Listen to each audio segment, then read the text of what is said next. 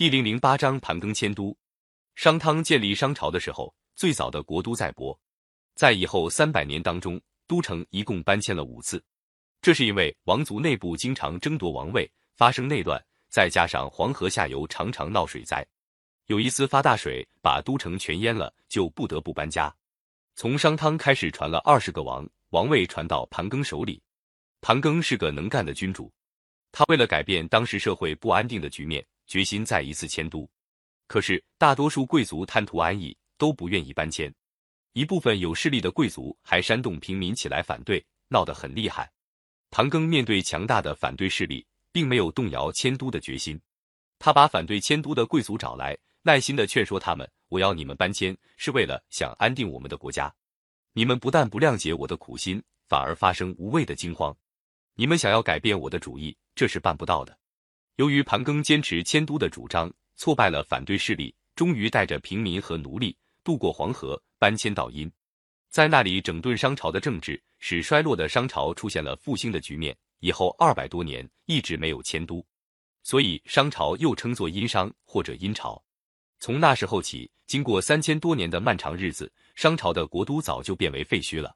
到了近代，人们在安阳小屯村一带发掘出大量古代的遗物。证明那里曾经是商朝国都的遗址，就叫它是殷墟。从殷墟发掘出来的遗物中有龟甲和兽骨十多万片，在这些龟甲和兽骨上面都刻着很难认的文字。经过考古学家的研究，才把这些文字弄清楚。原来商朝的统治阶级是十分迷信鬼神的，他们在祭祀、打猎、出征的时候，都要用龟甲和兽骨来占卜一下，是吉利或是不吉利。占卜之后。就把当时发生的情况和占卜的结果用文字刻在龟甲、兽骨上。这种文字和现在的文字有很大的不同，后来就把它叫做甲骨文。现在我们使用的汉字就是从甲骨文演变过来的。在殷墟发掘的遗物中，还发现大量的青铜器皿、兵器，种类很多，制作很精巧。有一个叫做司母戊的大放鼎，重量有八百七十五公斤，高一百三十多厘米，大鼎上还刻着富丽堂皇的花纹。这样大的青铜器，说明在殷商时期，冶铜的技术和艺术水平都是很高的。但是也可以想象得出，像这样巨大的精美的大鼎，不知道渗透着多少奴隶的血汗里。考古工作者还在殷墟发掘了殷商奴隶主的墓穴，在安阳五官村一座商王大墓中，除了大量的珍珠宝玉等奢侈的陪葬品之外，还有许多奴隶被活活杀死殉葬。在大墓旁边的墓道里，一面堆着许多无头尸骨。一面排列着许多头颅。